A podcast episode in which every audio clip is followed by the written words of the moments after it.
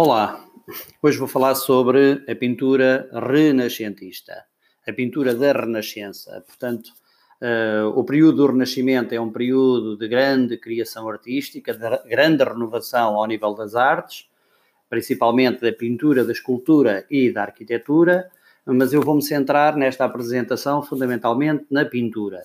Portanto, a pintura uh, revela-se influenciada pelos pintores clássicos, pela pintura greco-romana, designadamente ao nível das temáticas, uh, cuja figura humana é a temática central, independentemente de ser uh, figuras religiosas ou profanas, e também uma influência muito grande na recuperação do nu.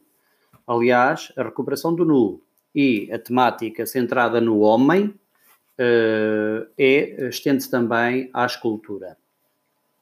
Neste período da Renascença, nomeadamente na Itália, uh, a pintura atinge um perfeccionismo técnico uh, nunca antes alcançado. Portanto, muitos dos pintores do Renascimento, como Leonardo da Vinci, como Miguel Ângelo, como Sandro Botticelli, como Rafael, atingiram uma dimensão mundial de tal forma que as suas obras uh, ainda hoje são das mais conhecidas. Quem não conhece a Gioconda ou Mona Lisa de Leonardo, ou ainda o teto da Capela Sistina no Vaticano, pintado por Miguel Ângelo.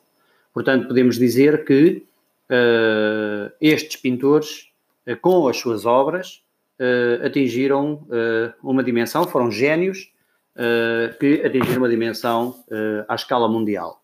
A pintura deste período é uma pintura bastante inovadora, se por um lado vai buscar as influências aos clássicos, quer na temática, quer na recuperação do nu.